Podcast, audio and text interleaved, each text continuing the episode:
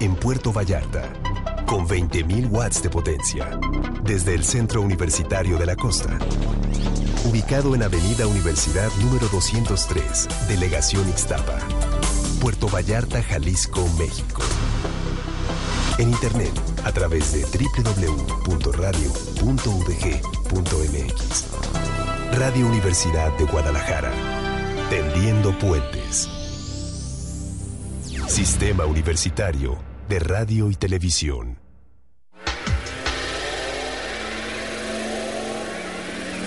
Porque lo que se conoce se quiere y lo que se quiere se cuida. Esterofónico. Las voces del salado. Comenzamos.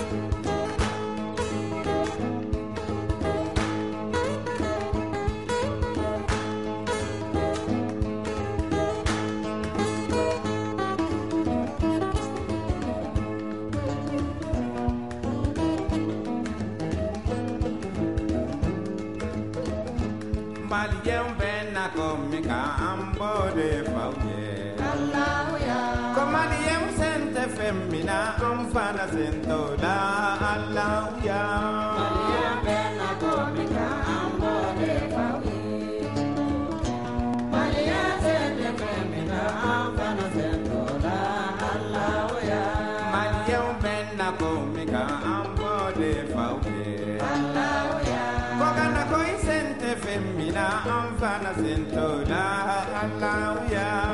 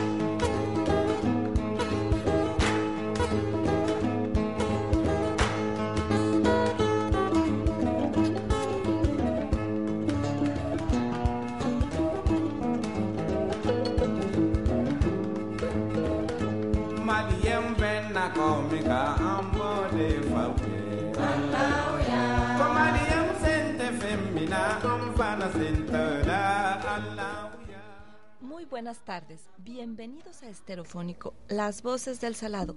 Les saludamos desde Radio Universidad de Guadalajara en Puerto Vallarta, Isabel Cárdenas, coordinadora de uso público en el área natural protegida Estero El Salado. Y Jaime Torres, director del área natural protegida Estero El Salado. Pues muy buenas tardes, hoy platicamos, platicaremos aquí en cabina con el doctor Fernando Vega Villasante. Él es profesor investigador del Centro Universitario de la Costa y actualmente está realizando diversos estudios de crustáceos en el Estero El Salado.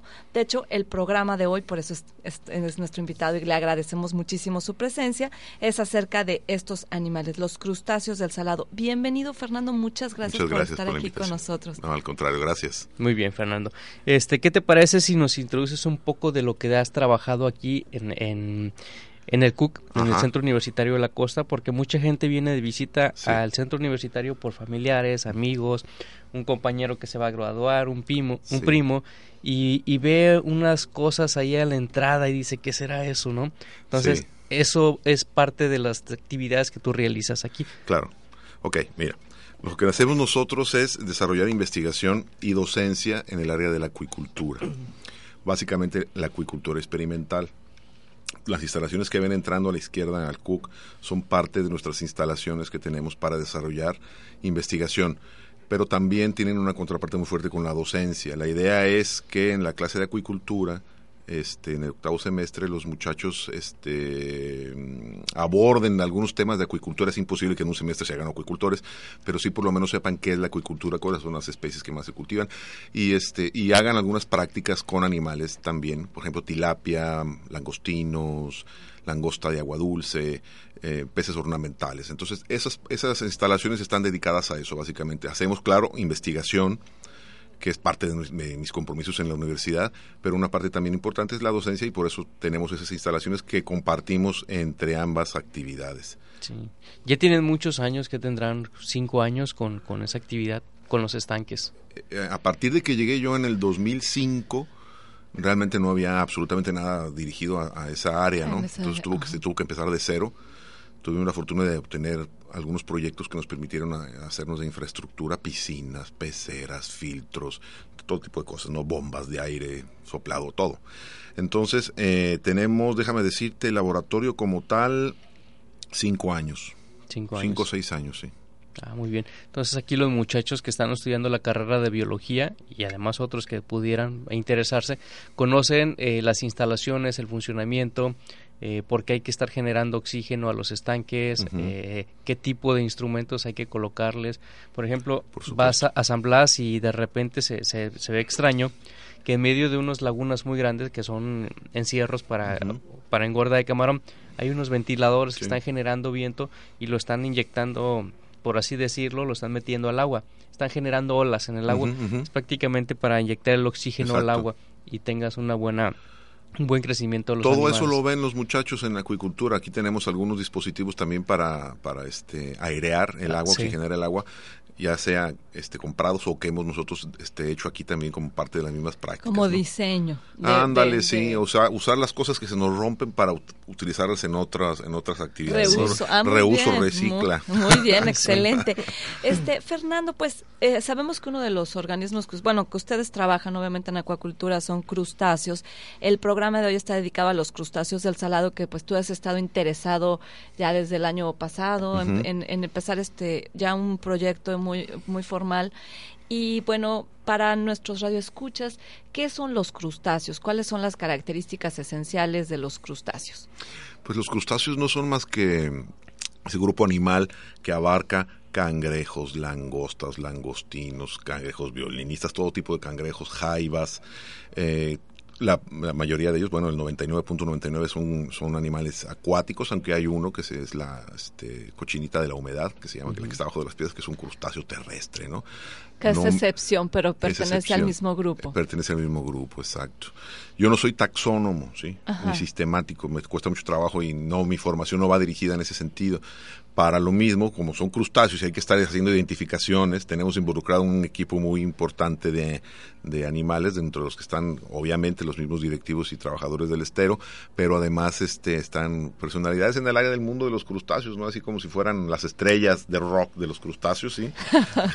que sería, por ejemplo, Michel Hendrix, este, que están apoyando. Apoyando en caso de que tengamos alguna duda. Por supuesto que tenemos gente muy bien preparada aquí en el, en el CUC, como es el doctor Fabio Cupul, claro. que es este un magnífico taxónomo y casi todo lo resuelve. Él también nos apoya Rafael García Quevedo. Este, Pero digamos las características así para que las, o sea, ya dijimos una excepción, la cochinilla terrestre, pero las características que, em, que distinguen a los crustáceos es que pues tienen esta concha, ¿verdad? Son ricos exoesqueleto o, el caparazón, que se le llama, caparazón. Sí, se le llama exoesqueleto, el término técnico es ese exoesqueleto, pero la gente lo conoce como la cáscara, el camarón. ¿sí? el camarón es un crustáceo. El camarón es un crustáceo. Exacto. Sí, y esa cáscara se tiene que quitar para que pueda el animal crecer. Eso es la particularidad también de, los artrópodos, donde están incluidos los crustáceos, camarones, jaivas, cangrejos, todo eso es que no pueden crecer si no se quitan la ropa.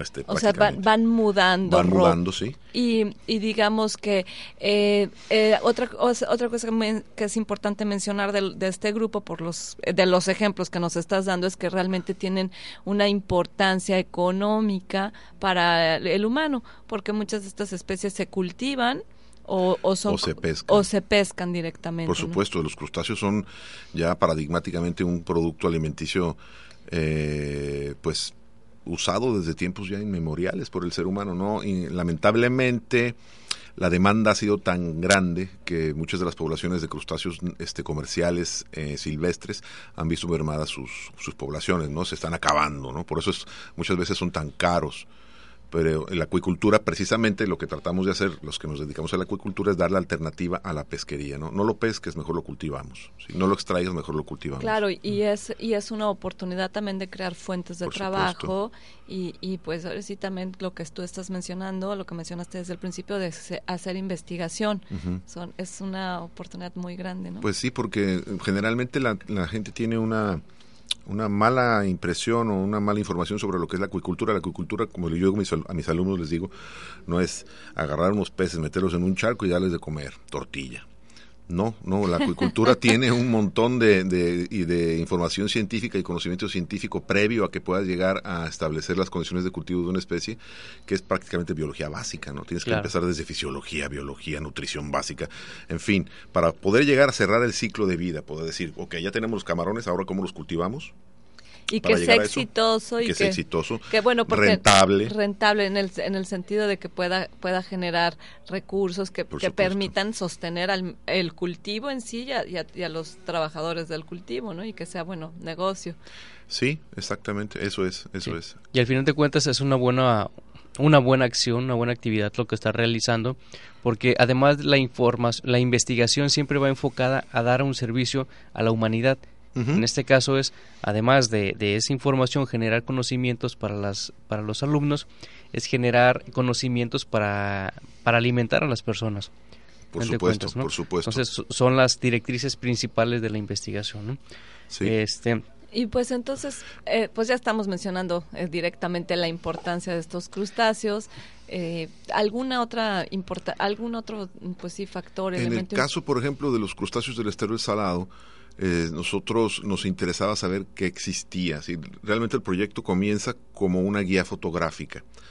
Como este, tengo con mi hija, es fotógrafa, entonces le dije, vamos, ven, participa conmigo en un proyecto que todavía no se hace, ¿no? O si se hace, no, no lo sé, no lo conozco, Entonces ya me comuniqué con ustedes y ya me dijeron, no, pues sí, adelante, ¿no? Vamos a tomarles fotos a los crustáceos, a los cangrejos del, del estero salado, que son bellísimos muchos de ellos, ¿eh? Déjame decirte que independientemente de que el estero tenga otro tipo de, este, de atractivos, como más este escandalosos, ¿no? Como los cocodrilos, los mapaches, no sé qué. Sí, pero por ejemplo los crustáceos, si uno tiene la, el cuidado y la, el gusto por observarlos, porque son bellísimos. Son fascinantes. De hecho, sí tenemos muchos visitantes que se sorprenden de, pues, de la diversidad y de, pues, de los hábitos de, lo, de, lo, de los crustáceos, bueno, de los cangrejos. porque, en ocasiones también hay tantos, tantos eh, larvas de camarón que mm, si tomas un frasco y las, lo, metes al agua y en el canal y lo sacas, se, se observan las larvas y es algo también, la gente no se, se sorprende muchísimo de ver. Claro, porque la importancia del estero no solo radica en que sea un área verde dentro de Puerto Vallarta, sino que en, sus canales se eh, reproducen un montón de especies súper importantes para no solo la pesquería, sino la ecología de la zona, no solo del lugar. Sí, es algo interesante. Ahorita vamos a ir un corte en unos momentos más. Regresando, ¿qué te parece si nos hablas? Eh, me hiciste un comentario hace unos días de unos, unos crustáceos que se encuentran cerca del área del Cook, el Centro Universitario de la Costa, y que tienen influencia directa con el estero del Salado. Sí. Entonces, Sí, bueno, este, no, si nos debemos ir a un corte, eh, les invitamos a que se comuniquen con nosotros al 2262233 y al 2262266 o nos em, se comunican a través de Facebook si tienen eh, inquietudes o preguntas acerca de los crustáceos, si les gustan mucho los camarones y los cangrejos. Aquí tenemos a un especialista en cabina, el doctor Fernando Vega Villasante, que está haciendo investigación en el estero y con mucho gusto les vamos a responder sus preguntas. Eh, estamos de regreso conservando la biodiversidad de nuestras costas. Estereofónico. Regresamos. Sistema Universitario de Radio y Televisión. Sonidos e ideas vibrando en tu oído. El Centro Universitario de la Costa abre el proceso de inscripciones para que estudies la licenciatura en Artes Visuales, calendario 2013B. Inscríbete antes del 30 de marzo. Mayor información a los teléfonos 226-2248 y 226-2237 o al correo electrónico departamento gmail.com. Inicio de clases 19 de agosto. Estudia la licenciatura en Artes Visuales, Centro Universitario de la Costa. Educación con dimensión internacional. El segundo encuentro internacional de periodistas le informa. Para ingresar a las instalaciones del Centro Universitario de la Costa es necesario presentar identificación oficial o credencial vigente de estudiante. Si asiste a las conferencias debe registrarse en la página de internet www.eipmexico.org o bien el día del evento. El registro previo no garantiza su acceso al evento, por lo que le sugerimos llegar 45 minutos antes del inicio de la conferencia o actividad en la cual esté interesado. Para facilitar el acceso sugerimos no traer mochilas ni objetos metálicos o punzocortantes. Segundo encuentro internacional de Periodistas Puerto Vallarta, Riviera Nayarit y el Centro Universitario de la Costa invitan. Evento gratuito. Tú, sí, tú. Escucha muy bien. Si tramitaste tu IFE en 2011, tienes hasta el 31 de marzo para recogerla. Si no, será destruida, ¿me oyes? Y eso cuesta, así que más vale que lo hagas. Juan, ¿por qué le hablas al espejo? ¿Eh? Ah, es que tengo que recoger mi IFE ya. Recuerda, si tramitaste tu credencial para votar en 2011, recógela antes del 31 de marzo. Si no lo haces, será destruida y tendrás que tramitarla de nuevo. Consulta ife.org.mx o llama a IFETEL. Lo que hace grande a un país es la participación de su gente. IFE. Escucha las sesiones musicales más etéreas de la radio.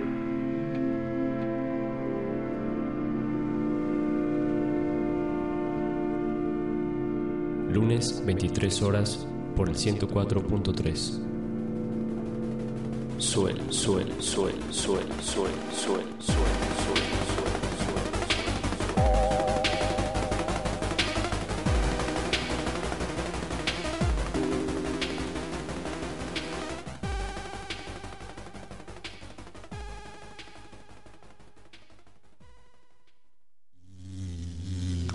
Néctar un segmento lleno de propuestas musicales donde escucharemos lo mejor de lo mejor acerca de la música en el mundo. Cápsulas, entrevistas y demás. Lunes de 4 a 6 de la tarde por el 104.3 de FM.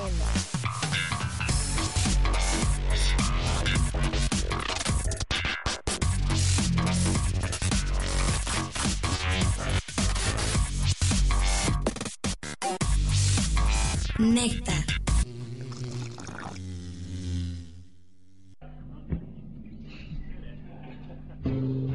La música en su forma más cruda y orgánica. Escucha las sesiones musicales, conciertos en vivo, grabaciones inéditas, rarezas y lados B. Intimidad sonora en una sola toma. El bootleg. Todos los miércoles a las 11 de la noche por el 104.3 FM.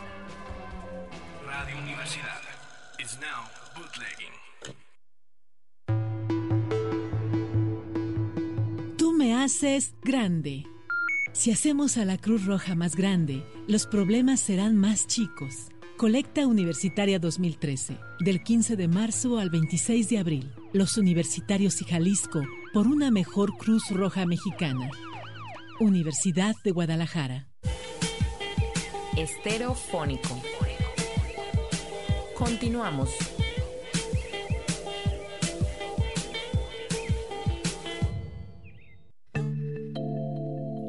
Estereofónico. Las voces del pueblo. Eh, Germán Aguirre. ¿Sabes qué son los crustáceos? Eh, son los cangrejos y los animales con caparazón. ¿Qué importancia tienen estos en el ambiente? Eh, no. ¿Sabes si alguno de estos habita en el estero salado? Supongo que sí.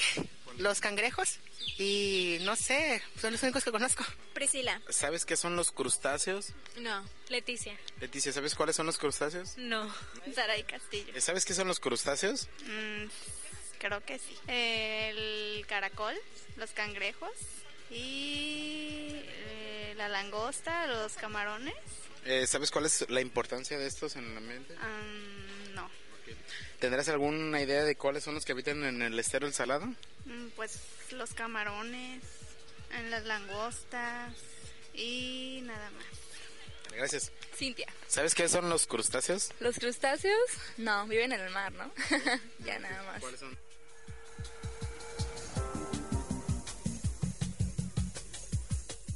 Muy buenas tardes, estamos de regreso en Esterofónico, Las Voces del Salado. Estamos platicando de los crustáceos del salado con el doctor Fernando Vega Villasante, que le agradecemos mucho aquí su presencia. Acabamos de escuchar las voces del pueblo, lo, lo que la gente conoce del tema crustáceos. Bueno, el término es un poquito técnico, pero muchas personas, bueno, algunas sí mencionaron que son justamente estos, estos animales Sí. que, que presentan concha, que son los camarones, los cangrejos, las langostas y algunos, este, de cuáles son los habitantes cr- crustáceos del salado. Entonces, pues retomamos la conversación contigo, Fernando, Sí. en ese sentido.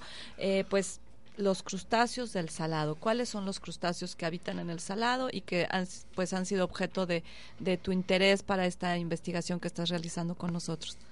Bueno, eh, lo que hemos podido nosotros eh, identificar, no voy a decir los nombres científicos porque no tienen ningún sentido, sí, son los cangrejos violinistas, por ejemplo, que son, hay varias especies de cangrejos violinistas, no solo una. Hay este un cangrejo de manglar que se sube a los manglares, que se llama cangrejo rojo de manglar, que es precioso. sí, Muy lindo. Oye, y de los cangrejos violinistas, ¿le podrías decir a la audiencia por qué se llaman violinistas? O sea, ¿por qué, ¿de dónde salió ese nombre común de violinista? Porque tiene una de sus pinzas está muy desarrollada y la otra muy pequeñita, entonces hay algún comportamiento donde levantan la quela y rozan la otra con la rozan la, con la pequeñita la grande, entonces parece que están tocando el violín, no realmente parece que traen un violín. Entonces ya saben los los eh, los cangrejitos que tienen una una pues una tenaza, Tenaza, muy pinza. grande, una pinza muy grande y otra pequeña, se conocen así como violinistas y hay diferentes especies en el estero El Salado. Sí, hay unos de mayor tamaño y otros muy pequeñitos que a pe- a pesar de que son adultos ya son minúsculos, ¿no? Si la quela, en la quela, yo estaba diciendo ya un tecnicismo, quela es pinza, ¿no? En La- o la en- tenacita. O la tenaza, tenaza o pinza, en- técnicamente se llama quela, ¿no? Muy bien.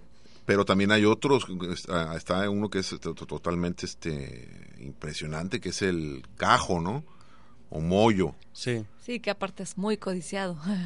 Se come. Se come, sí, y muchas personas lo, lo bueno, sí le- les gusta. Otros le tienen miedo, ya he escuchado ese comentario, pero es, es muy codiciado por para el caldo. Uno de los comentarios que, que hicieron ahorita en la cápsula es de que los, can- los crustáceos viven en el mar, pero esos crustáceos, una parte de su vida o, de su ciclo de vida, eh, la realizan en los esteros, eh, en el estero Salado en el caso, este y bueno, el- y realizan además migraciones.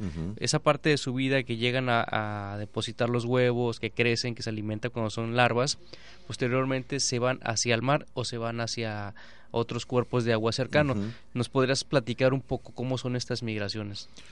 Bueno, con, eh, con relación a lo que dices, efectivamente eh, los esteros son súper importantes para mantener la biodiversidad y la, las poblaciones naturales de la mayoría de los crustáceos, ¿sí? En el caso, por ejemplo, de un, de un, de un crustáceo muy conocido para nosotros aquí en Puerto Vallarta, que son los langostinos o moyas, acamayas, langostino varilludo y los famosos cauques también, que son otra especie de langostino, ¿sí? Eh, todos ellos necesitan por obligación desarrollarse sus primeros estadios de vida en el estero. Pasados esos estadios de vida, que son en aguas salobres, en aguas un poco Entre saladas, y entre saladas y dulces, después retoman otra vez este el agua dulce, tienen que subir sí este los ríos y nadar en contracorriente para poder llegar a sus, a sus lugares habituales este de agua dulce donde se van a mantener durante todo el año hasta que sean adultos reproductivos o sea que ya estén maduros reproductivamente, entonces con las lluvias, las corrientes en lluvias bajan otra vez que cuando mucha gente los atrapa, que ponen nazas y ponen trampas, entonces en esas corrientadas de, de los arroyos, cuando son lluvias, se atrapan porque ellos están bajando para poder reproducirse en el estero, ¿sí? Entonces es en ese momento que se atrapan. Luego ya después, esa es una migración. Sí. Migran del agua dulce al agua, al agua salobre y luego al revés, ¿no? Ya las larvas y los, los, los, los pequeñitos retoman en los cursos de agua por donde bajaron sus padres u otros y regresan a los hábitats dulceacuícolas, a los lugares de agua dulce, que es cuando nosotros vemos también unas migraciones muy grandes de, en los ríos y en los arroyos de camaroncitos pequeños, que son langostinos, efectivamente. En ese, en ese viaje se enfrentan a un montón de, problemas, ¿no? Porque imagínense, el tamaño que tienen será de 2 centímetros, 3 centímetros, y las corrientes de agua muchas veces son intensas. Entonces es un viaje este terrible, ¿no? Es una aventura terrible la que tienen que, cruzar. En el caso del estero El Salado, ahí desembocan varios arroyos que son de importancia para este tipo de, de migraciones. Uno es el, el Zarco, ¿sí? Que es el que alimenta un estanque que tenemos aquí en el Cook. Todos los langostinos que pasan por aquí tienen que llegar, que, que pasan por el Zarco, tienen que pasar por el Cook. Entonces aquí vemos nosotros en las compuertas del estanque que tenemos aquí, en octubre sobre todo, hemos contado hasta 10.000 individuos por metro cuadrado. Wow. Entonces, entonces son un montón, la mayoría se mueren. La mayoría se mueren porque la bar- porque la, pre- la pequeña presa, la pequeña cortina de presa que tenemos para mantener el, el, el- el estanque controlado, les evita su, les evita este subir. Es apenas de un metro, pero son tan pequeños que la no, mayoría es mueren. es un reto enorme. Es un reto enorme, imagínate, y no se tiene, fíjate nada más, o sea, y haciendo un estu- y haciendo, pensando un poquito nada más, la cantidad de presas que hay en el mundo, en México nada más, así que cortan de, de, de cuajo los, los cursos de, la, de agua, los arroyos, los ríos, impidiendo que, los, que muchas especies, no solamente los langostinos son migratorias, no pueden pasar ya. Entonces disminuyen las poblaciones, disminuyen las pesquerías, disminuye este, Es su participación en la real. ecología. Es un problema muy grande. Claro. Y justamente tú tienes un, uno de los estudios o una de las investigaciones que estás realizando es esta migración de langostinos de, de aquí del Cook al estero. ¿Nos puedes platicar de esto, por favor? Lo que estamos haciendo ahorita es más bien haciendo el estudio de la migración del estero Ah, de- hacia revés, el a la inversa. Cook, sí, cómo van ellos subiendo por los por el río y cuántos llegan acá, sí. No hay ningún otro lugar por el cual puedan estar llegando más que por el arroyo El Zarco. Co- Este curiosamente hay, está tan fraccionado el arroyo El Zarco antes de llegar al estero que la forma en que ellos logran atravesar todas esas barreras e ingeniárselas para cruzar por lugares donde dices tú aquí ya no hay arroyo, ¿dónde quedó el arroyo? Y llegar acá hasta arriba al A- Cook, hasta el Cook. no la- todavía no la sabemos. O sea, está Tiene en- que haber en- alguna en- línea. están investigando Sí. la ruta de, los langostinos del estero al salado al Cook por los eh, pues eh, venas de agua que- que fluyen del, del arroyo El Zarco. Sí. Es que hay algunas partes que ya no son venas no- de agua, no. es, es un campo de cultivo Ajá. y dices, bueno, es que o sea, solamente migran a través del campo de cultivo. Mi- tienen que migrar por ahí. cuando No están no hay inundados. No hay otra alternativa. No hay otra a menos otra que haya un río subterráneo y tengan capacidad de bucear, que sí tienen, ¿no? Obviamente, Que pero su tanque de buceo pero está incluido. canijo, man. O sea, no sabemos cómo hacen, pero de alguna manera lo logran y llegan hasta acá y en cantidades enormes, ¿sí? Hemos hecho un cálculo de que, como te comentaba, en una hora hay puede haber hasta 10.000 organismos pegados en la pared del- de, de- de la compuerta. Imaginemos la pared de la compuerta como una caja ¿sí? de, de- de concreto de un metro de profundidad por un metro de ancho. ¿sí? Entonces ahí en una de las, y con una, obviamente la, la, este, la totalmente vertical, ¿no? Entonces ellos Sí, tienen o sea, que subir que un metro lo que decías. escalando para poder pasar al lago, ¿sí? Ellos vienen del río, ellos vienen, ellos vienen en, este, subiendo por el arroyo en contra de corriente.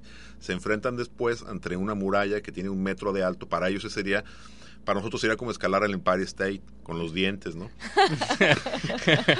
Ah, Entonces- solo solo los ah, muy pocas muy pocas este, seres humanos podrían hacer eso. Difícilmente. Entonces, para ellos eso es más o menos lo mismo. Entonces, tienen que escalar ese muro de concreto y aventarse del otro lado para seguir en el lago, para llegar al lago del Cook. En ese esfuerzo, el 58% de esos organismos muere completamente.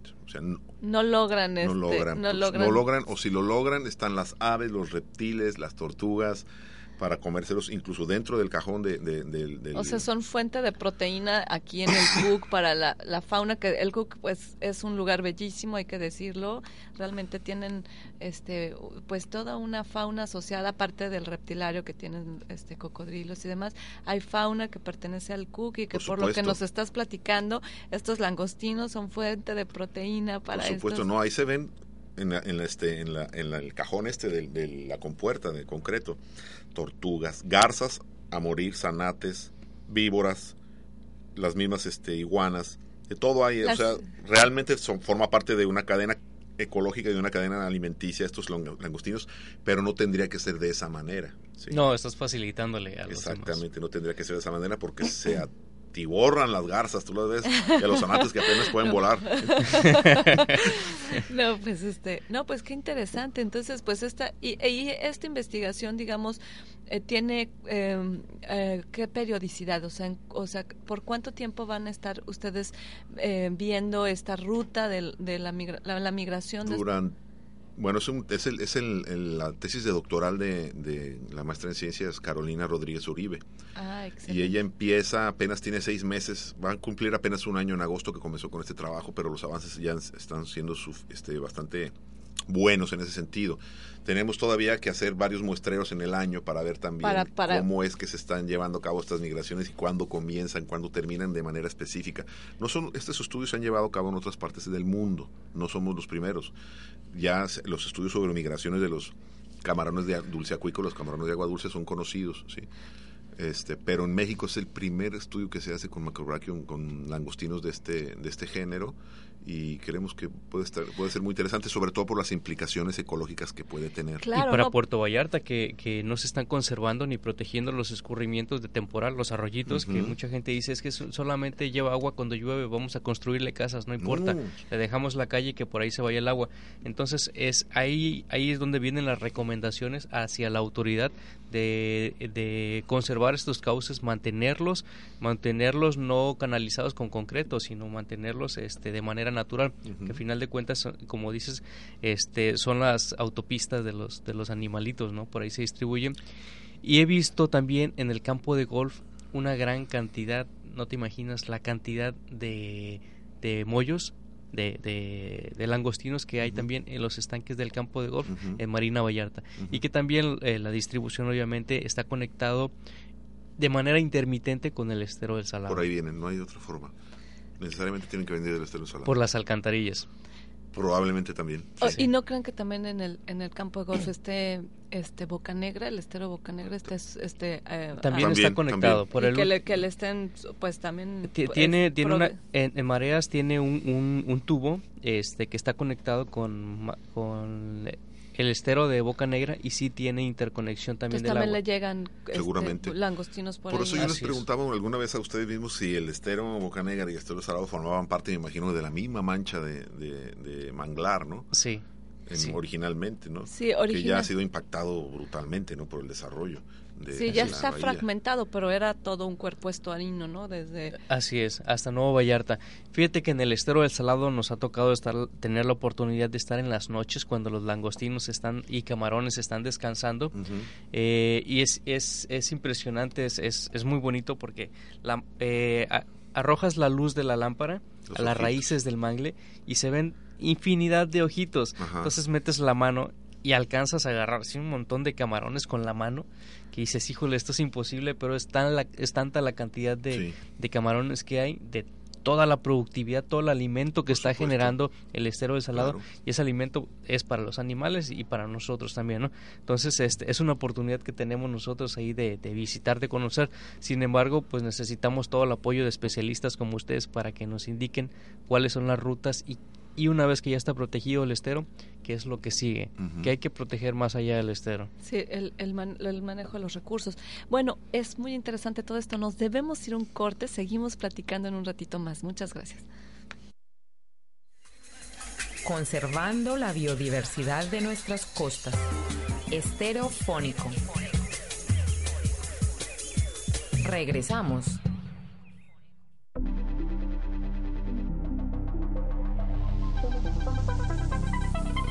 Transmite XHUGP 104.3 de FM.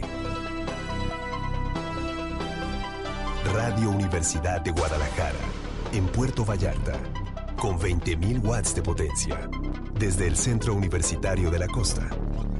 Ubicado en Avenida Universidad número 203, Delegación Ixtapa, Puerto Vallarta, Jalisco, México. En internet a través de www.radio.udg.mx. Radio Universidad de Guadalajara. Tendiendo puentes. Sistema Universitario de radio y televisión. La situación de las mujeres. Se piensa que todo el mundo está emigrando a Estados periodismo Unidos. te exige En lugar a lo mejor de decir cártel, ¿por qué no ponemos crimen organizado? de televisiones del 100% de los hogares mexicanos. ¿Qué está viendo la gente?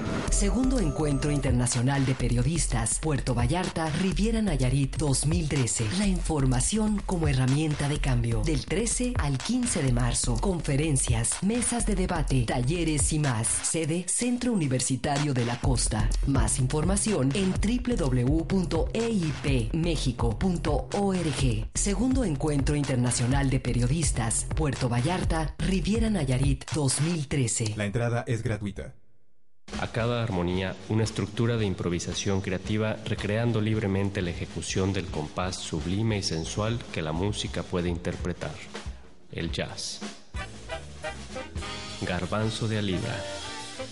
Sintoniza todos los lunes de 9 a 10 de la noche con Jesús Cabral y Armando Magaña. Garbanzo de Alibra. El jazz por Radio Universidad.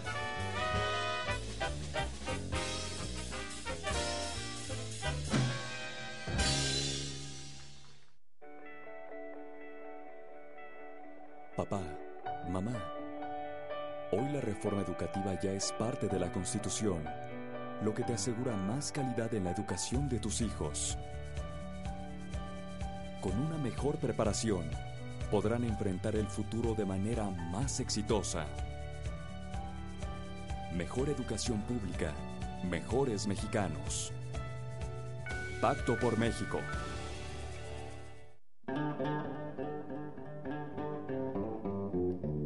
En momentos de desesperanza, ciertos hombres refugian sus sentimientos en la idea de un ser supremo.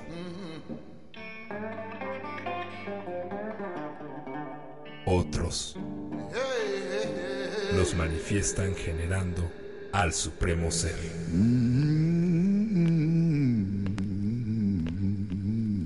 El blues. Acompaña tus noches melancólicas bajo el cobijo de Píntalo de Negro. Miércoles a las 9 de la noche. Con Juan Carlos Velázquez. Píntalo de Negro. Música de lamento con su majestad. El blues. El blues.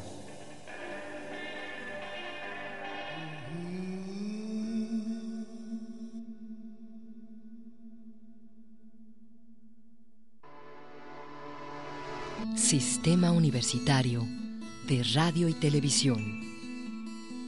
Universidad de Guadalajara. Sexualidades. Equidad de género. Salud reproductiva. Frontera líquida. Un programa dedicado a las diferentes expresiones de la sexualidad y el género en nuestra sociedad. Escúchanos todos los miércoles a las 12 del mediodía por Radio Universidad a través del 104.3 de FM. Frontera líquida, donde los límites se desvanecen.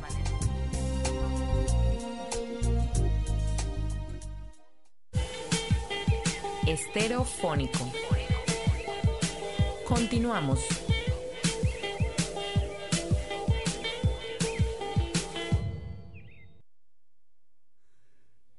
El día de hoy estamos hablando de uno de los grupos más importantes de los seres vivos, que son los crustáceos. Como seguramente ya lo dijeron, los crustáceos pertenecen al grupo de los artrópodos. La palabra artrópodo quiere decir que son animales que tienen sus patas articuladas, a los cuales pertenecen los crustáceos, los miriápodos, que son los cien pies, los arácnidos y los insectos. Y hay un pequeño grupo de los ornicóforos que es muy importante porque liga al grupo anterior que son los anélidos de la lombriz de tierra con los artrópodos. Pero estamos viviendo la era de los artrópodos, ya que el grupo que tiene mayor número de especies en este momento en el mundo es el de los insectos. Vamos a estar en esta era de los insectos, así como en el Mesozoico se vivió la era de los reptiles. Entonces, este grupo no solo es importante desde el punto de vista biológico, sino desde el punto de vista económico.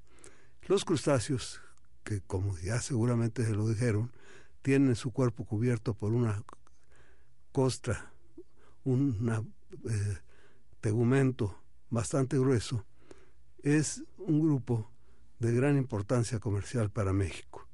A él pertenece el grupo de los decápodos, es decir, que tienen diez patas, entre los que encontramos los camarones, los acosiles, las langostas, etcétera, que son de gran importancia para nuestro país.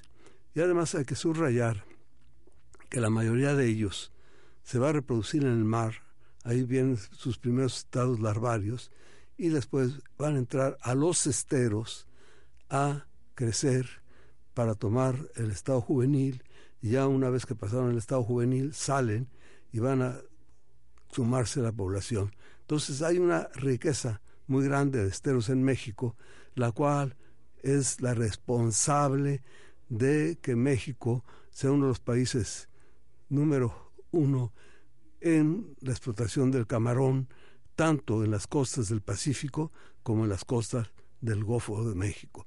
Es un producto de exportación que nos sostiene mucho la economía quitando el petróleo. Entonces es realmente importante que los políticos y que la gente entienda lo cómo debemos cuidar a los esteros por darnos, entre otras cosas que ya hemos ido viendo a través de los programas, esta gran riqueza. En el Centro Universitario de la Costa está hablando con ustedes el doctor Fernando Vega, que tiene todo un programa para estudiar los decápodos, quiere hacer una guía para que cuando lleguen ustedes ahí la vean, la guía y reconozcan los diferentes decápodos que se encuentran en el estado salado y tiene también la producción de la COSIL.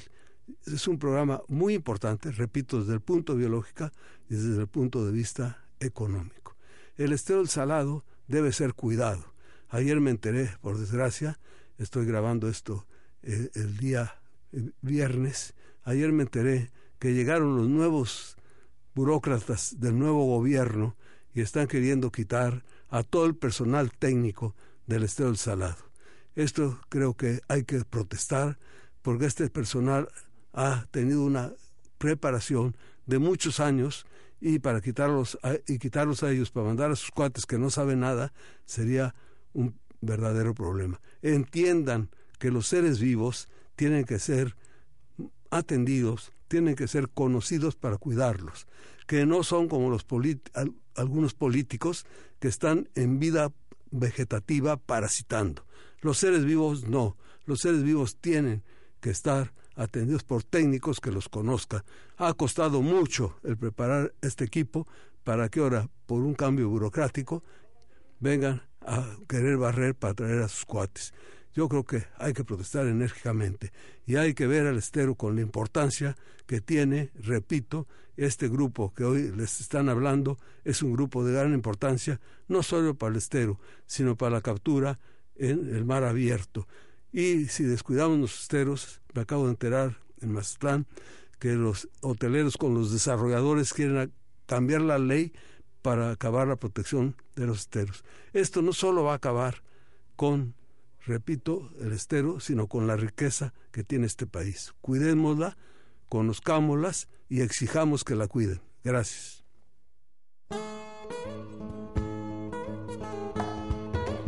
Estamos de regreso en Esterofónico después de escuchar el comentario editorial del doctor Juan Luis Cifuentes Lemus, al cual le agradecemos muchísimo su participación en todos los programas, dándonos información muy valiosa y dando su opinión. Y pues le, mandamos un fuerte abrazo al doctor Juan Luis Cifuentes. Muchas gracias, doctor, por sus comentarios. Y efectivamente ya habíamos tocado varios puntos que usted menciona acerca de los crustáceos, de esto de las migraciones tan importantes en el que los esteros forman eh, pues la clave para el desarrollo de estos animales animales, que ya bien mencionó también el doctor eh, Fernando y Jaime, eh, son fuente de, bueno, de, la cadena eh, alimenticia, biológica, de la ecología y además como somos bien egoístas los humanos, son muy importantes para la economía de, de, nuestras, de nuestros pueblos, de los seres humanos. Entonces, bueno, Fernando, estábamos platicando pues de este estudio que han hecho, que están realizando con Carolina. Y ya también el doctor mencionó esta guía. que pues por favor platícanos bien de qué se trata. Ya medio nos habías contado al inicio del programa, pero cuéntanos bien este proyecto que también estás teniendo con, con el estero del salado. Sí, claro.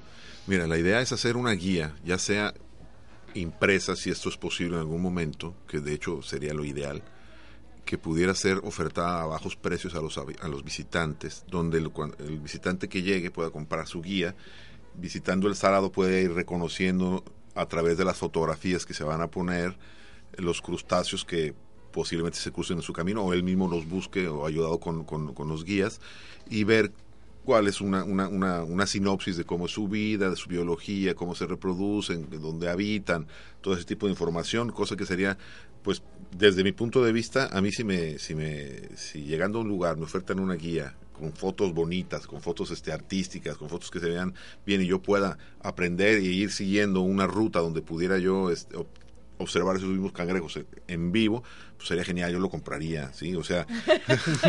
yo soy cliente número uno. Ahora, la alternativa es que se haga esta guía con las fotos, insisto, aquí estamos haciendo como, como una mezcla entre arte y ciencia, ¿sí? Porque tenemos a los taxónomos del lado de, de, la ciencia diciéndonos esta es la especie, esta se amplía la distribución, no se había dicho que esta especie estaba aquí, ahora ya sabemos que sí está aquí, que son el doctor Fabio Cupul, el Rafael García de Quevedo, Horacio Vázquez de la UNAM, que son los que están atendiendo esa parte, ¿sí? taxonómica. Y estaba la otra parte, que es la parte artística de la toma de la foto, que tiene que ser también tomada de una cierta manera, por eso son estudiantes de, del CUSEA, de, del Centro Universitario de Ciencias, este, no del CUSEA, no, de de arquitectura y diseño del Quad, ¿sí? que son fotógrafos, estudiantes de fotografía que vienen periódicamente, toman las fotos de los crustáceos, las manejan ellos a través de todas sus técnicas para ir teniendo un banco de fotos que pueda ser utilizado para esto. La idea también es meter esto en línea, ¿no? A través de un link en la página del estero, poder tener acceso a toda esta información, el visitante de la página de internet puede hacerlo igual, ¿no? Este, bajar toda esa información, ¿no? Sí. Has, has dicho algo muy muy interesante y, bueno que nosotros conocemos, pero sería excelente compartirlo con las personas que nos que nos están escuchando. Quien quiera conocer más acerca de las actividades y de los crustáceos que hay en la bahía de Banderas y con los que trabajas, ah, por ahí hay un, un foro. Eh, corrígeme por favor si es un foro. El blog. Un blog, exactamente, que tienen ustedes donde se encuentran fotografías y descripción de algunos de los organismos. ¿Cómo podemos accesar? Ponen en Google nada más Laboratorio de Acuicultura Experimental y lo primero que aparece es el laboratorio, nuestro laboratorio, el blog de nuestro laboratorio. Muy bien, pues ahí Está muy fácil. quien quiera conocer un poco más, entrará más a detalle de, de los ejemplares que manejan ustedes, de cuáles son las técnicas, algunas fotografías por si no han visitado el Cook y no han visto los estanques, bueno, pues ahí hay algunos algunas fotografías. También hay información sobre las migraciones, sobre lo que estamos haciendo en migración y sobre los proyectos que hacemos. Pero sí, este, de hecho ya tengo, ya hay necesidad de, actualizar el blog con relación a las fotografías que se han estado tomando, porque tenemos ya nuevas fotografías de los crustáceos del estero que hay que agregar ya. ¿Nos podrías mencionar nuevamente, Fernando, cuáles son estas especies, bueno, que ya van a ser parte de esta guía que están eh, que está en preparación para para los que a lo mejor no escucharon en, cuando ya lo habías mencionado al principio del programa, cuáles son estas especies que, que han encontrado? Bueno, varias especies de cangrejos violinistas este, obviamente el más grande y el más impresionante de todo que es el cajo, sí, que por sus colores es bellísimo, ¿no? El color azul, rojo y blanco que tiene es realmente insuperable. Está el cangrejo de arborícola de, manglar que tiene un color naranja bellísimo, intenso, sí. Eh, están los langostinos también, hemos, hemos obtenido langostinos, este, la camaya, moya, también está el cauque, que es el de los... Otra especie. Otra especie que son los que son súper poderosos, ¿no? Que son como los tigres de los langostinos, no puedes meter nada con ellos porque todo lo desbaratan con esas pinzas que tienen tan poderosas, ¿no? También hay en el estero porque también ellos tienen que bajar a reproducirse, entonces algunos se quedan por ahí, lo hemos podido obtener. Eh, tenemos en déjame acordarme, unas especies muy pequeñitas de cangrejo que curiosamente también también este, hemos, hemos este, localizado tanto en el estero como aquí en el, en el, en el migrando junto con los langostinos en, en el en el Cook. en el Cook ah, qué interesante. Entonces estamos viendo eso. No me acuerdo los nombres son realmente impronunciables. Pero sí son unos cafecitos pequeñitos, sí los he visto sí. Aria, no Aria. Ah, creo que uno se llama Aria. No no esa es una guacamaya verdad No, Ara, Ara. Ara, Ara, ah, no me acuerdo ahorita el nombre, pero es un nombre es un impronunciable sencillamente. Sí, bueno, pero, eh, de hecho realmente para nuestros radioescuchas el nombre científico no tiene no, hace tanto sentido como el nombre común, pero, son hay, unos cangrejitos pequeños, cafecitos, ¿verdad? Ajá, hay otros que, se, que también están en los manglares que no se no alcanzan a ver muy bien porque son café también y después y, que están que conviven junto con otros que son color naranja intenso que parecen unas joyitas subidas. ¿Y, y hay cangrejos ermitaños en los esteros? Porque si hay moluscos, sí hay, yo, yo he visto que hay este no hemos visto nosotros, por eso ah. que tenemos que hacer un muestreo en la zona de, de la boca de la, del estero.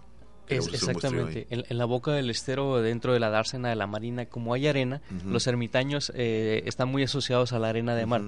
En el estero del Salado es sedimento, es arcilla, es, un material fangoso. Entonces, ah, en el estero, eh, yo tengo ya por ahí algunos 10, 11 años, la verdad no recuerdo en el estero, y no he observado ermitaños, pero donde sí he observado ermitaños es en la boca.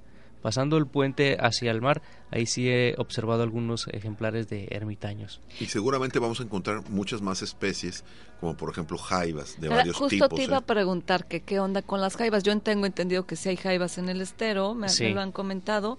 Yo personalmente, pues las larvas, pues no las sé reconocer. O sea, sí he visto larvas de varios crustáceos, como te comento así en los tours que metemos de pronto eh, una botella para mostrarle a las personas justamente eh, la diversidad de de, vida, que o sea, que, es que dicen, ay, es que no, es, como el agua es muy está percudida, por así decirlo, no es un agua clara. Entonces dicen, ay, está sucio. No, pues cuál, es que es, sumamente productivo. Es, entonces les mostramos de esa manera, pero por supuesto que yo no sé reconocer las larvas así a, simple vista. No, eso es toda una especialidad en el área de los crustáceos, ¿eh? olvídate de eso, no, tampoco yo. Para eso hay especialistas nada más en identificación. Sí, de hecho, la, el día 22, la semana que entra, eh, viernes 22, se presenta una de las tesis en el CUCPA, Centro Universitario de Ciencias Biológicas y Agropecuarias de la Universidad de Guadalajara también, se presenta una tesis de larvas de peces. Y se les complicó bastante porque presentaban ese problema de no, no podían identificar algunas larvas que parecían la misma especie, pero resulta que no, que eran diferentes y tuvieron que irse igual con especialistas a, a, Ensenada, allá con los del CIPNOR, para que les ayudaran a hacer algunas identificaciones porque realmente era muy muy difícil este porque sobre todo porque lo estás haciendo con un microscopio no entonces si no tienes muchos años de experiencia es bastante complicado. de hecho sí pero sí es es notable o sea es realmente hay una cantidad de, pues de vida en, de muy, larvas de diversidad de larvas de diferentes especies en las aguas del estero. Eh, ustedes por lo pronto no han capturado jaivas entonces todavía. Todavía no. Vamos a ir este fin de semana precisamente que es cuando se reúne el equipo de nuevo. Vamos a ir a la boca del estero a ver qué encontramos ahí hacer muestreos sí con la atarraya y con algunas redes. Claro, con el debido permiso y autorización.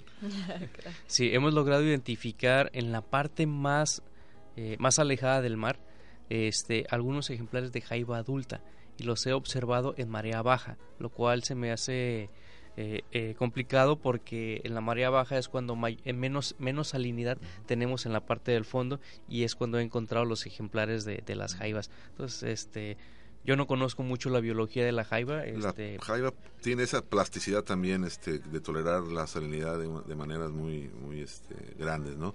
Pero sí está medio... Sí, o sea, hay que ver eso, porque si, si estás teniendo esas jaivas en lugares prácticamente dulces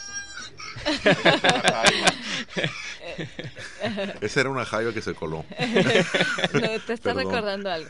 Este, Fernando, pues mira, estamos llegando ya al final del programa. De verdad agradecemos tu tiempo, tu presencia aquí con nosotros para ahora sí que darnos esta información que ha sido muy interesante, muy importante.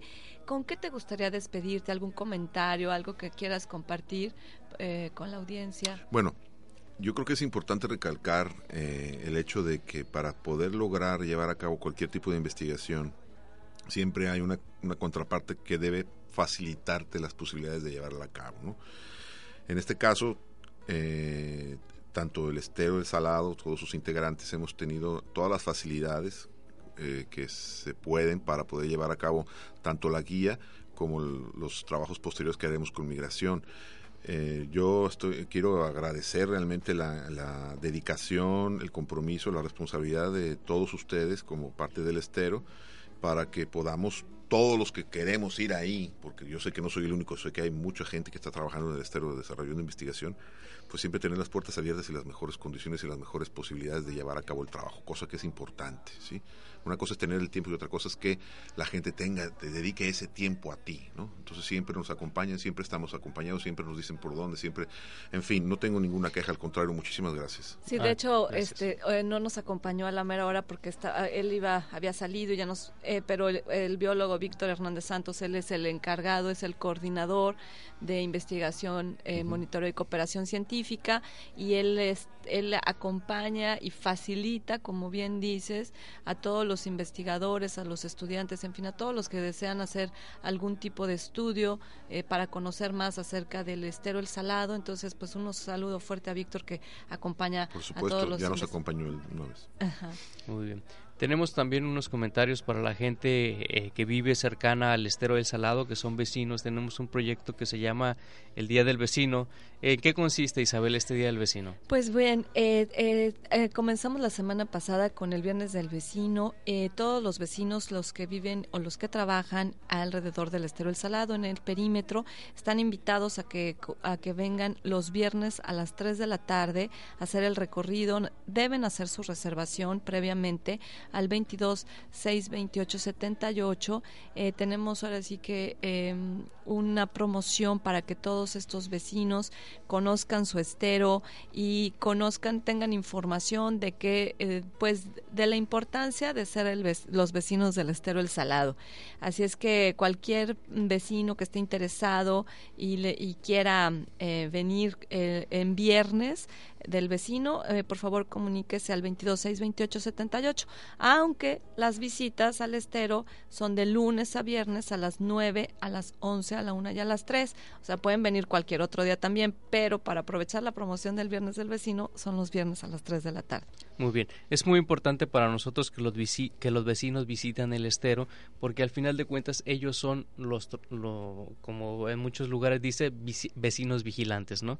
Entonces son los primeros que se enteran de las actividades que se realizan ahí, de si alguien entra, alguien ajeno al área entra, ellos nos notifican, ellos nos hacen las denuncias, este, si alguien llega y tira o arroja basura, también nos notifican, nos notifican algunos a través de Facebook y otros nos llaman, nos llaman este por celular o por teléfono, ¿no?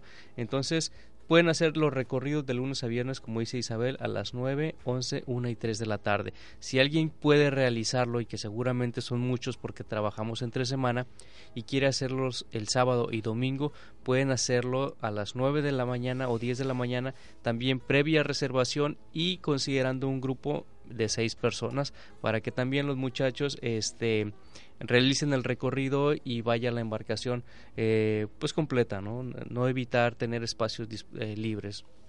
Claro, pues eh, sí, les recordamos los teléfonos también para cualquier información, visitas escolares, en fin, todos los que quieran conocer el estero del Salado, por favor comuníquense al 22 628 78. También nos pueden mandar un correo a reservas arroba esterodelsalado.org. Y pues llegamos al final del programa, llegamos al final, le agradecemos muchísimo a, Radio, eh, Radio Universidad de Guadalajara en Puerto Vallarta el espacio para poder comunicarnos con ustedes. Agradecemos especialmente hoy a Selene, que está en controles y que nos ha hecho el favor de eh, dar eh, de darnos todos, toda la producción, hacer funcionar la producción. Obviamente a Chepe, muchas gracias, un abrazo a Chepe y a Karina, les agradecemos muchísimo su, su tiempo, bueno, la oportunidad de tener tiempo aquí con ustedes. Fernando, muchas gracias por estar con nosotros. Esperamos nuevamente que estés en un siguiente programa. Y también agradecer a la gente de Puerto Vallarta que nos dedica parte de su tiempo a escucharnos. ¿no? Gracias. Gracias a ustedes. Conservando la biodiversidad de nuestras costas. Estereofónico.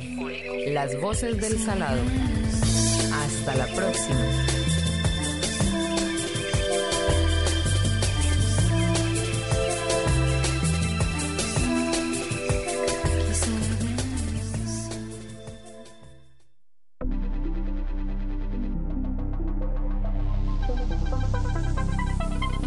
Transmite XHUGP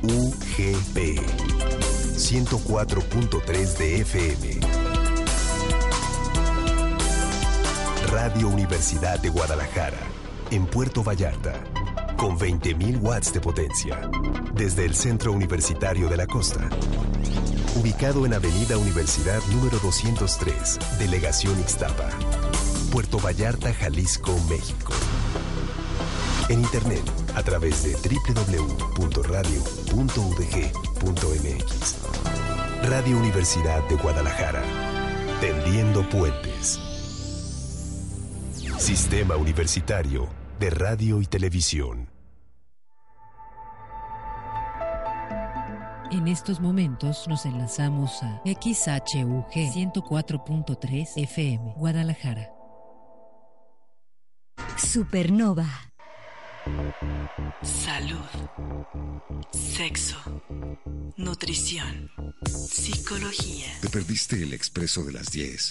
No te preocupes, escucha la retransmisión a las 5 de la mañana o descarga el podcast en www.podcastudg.com diagonal servicio.xml.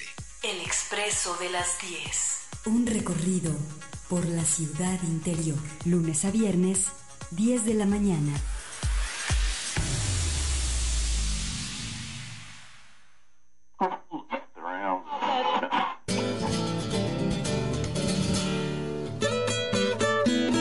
El tintero.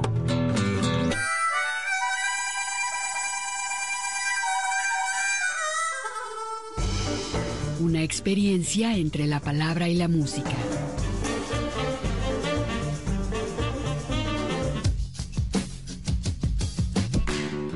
Las expresiones de un canto.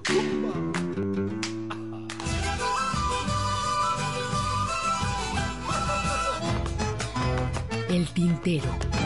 Sábado, 5 de la tarde, 104.3. Una producción de Radio Universidad de Guadalajara.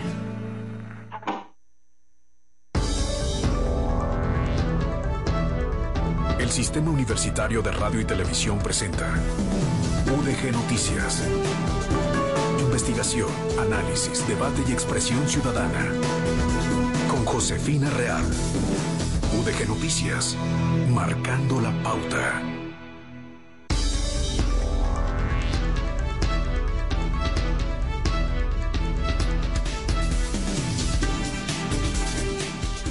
Una de la tarde con dos, casi tres minutos. Me da muchísimo gusto saludarle este lunes 11 de marzo del 2013. Yo soy Josefina Real e inicio con usted esta misión. Esta es la información más importante en UDG Noticias.